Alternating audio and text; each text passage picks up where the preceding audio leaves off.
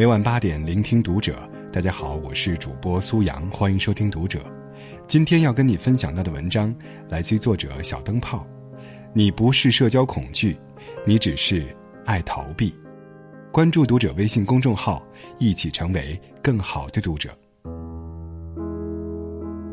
作为一个典型两面派，熟人面前我算是嬉皮笑脸侃大山的主，遇上生人，社交技能瞬间为负。话痨秒变冰山脸，不想跟人说话时就埋头玩手机，假装很忙。路上遇到相识但不熟的，揉揉眼睛，全当没看见。去一些不感兴趣的场合，干脆板着脸听歌发呆。社交焦虑，在每个闪避的眼神中，好多次了。表情包就像是醋和辣椒，一次次调剂着我那些干瘪寡淡、没肉味的尬聊。先混好自己，再混圈子。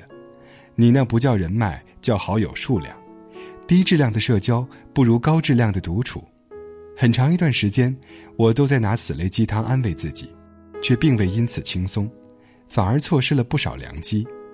看到自己第一个解开题却被同桌抢答，看到暗恋的男孩却只敢无眼偷看，看到朋友光凭嘴皮子就收到 offer 无数，而我呢，就连听到电话铃都当作煎熬。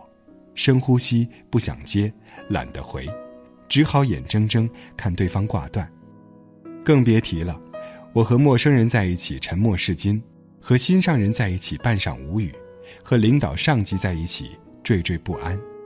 只好把所有错失的良机归结于社交恐惧，然后自暴自弃。谁叫我内向呢？我又有什么办法呢？逃避，大概是这个世界疗效最快的毒药了。算起来，入行自媒体快一年多了，在这个圈子里，光写没用，也需要资源和人脉。慢慢的，我从写作者变为运营者，被迫和陌生人攀交情、谈合作、打交道。偶尔参加那些大 V 小咖的线下沙龙，别人一见面，亲爱的长，亲爱的短，仿佛上辈子走散的闺蜜，我却只能低头讪笑，尴尬附和。有次，和朋友去听分享会。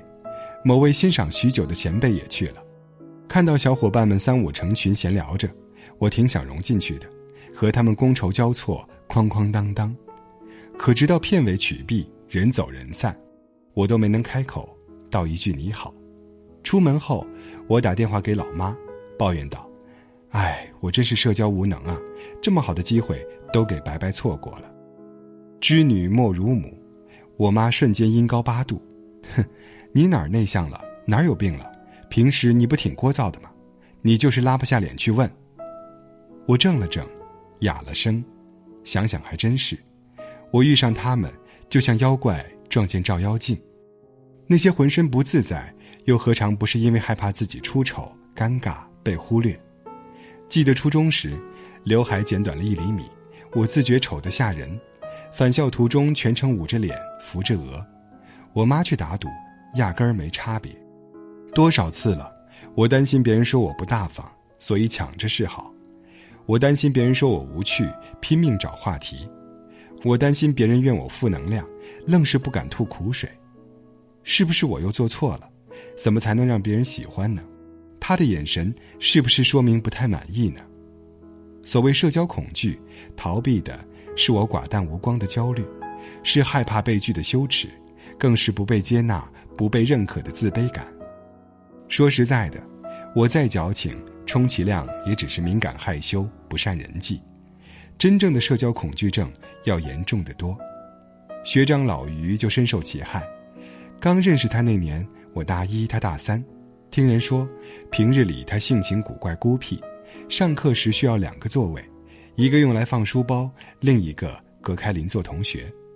最严重时，他成天挂着口罩。走路都别扭，偶尔打个招呼像得了后天口吃症似的，手冒冷汗，面红耳赤，支支吾吾哼不出声来。碰上老乡群聚会，老于就是那种失联失踪人口，请假理由花样迭出。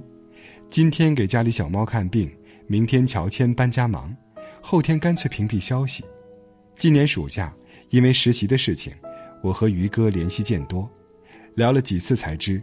年前他辞职转了行，现在做程序员，每天沉浸在代码世界。老于说：“高考完稀里糊涂填了市场营销，毕业后我又逼着自己做销售。你看多少年了，我还是不喜欢，不习惯。反正我不擅长做人，就多做事，挑个能力大于圈子的工作呗。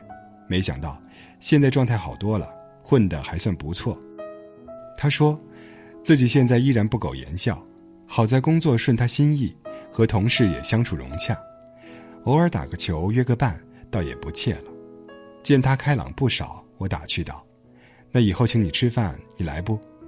他顿了顿说：‘不去。’接着，我又丢过去一句：‘当然是我请你。’有时，公众号就像小树洞，偶尔听见彼此心事。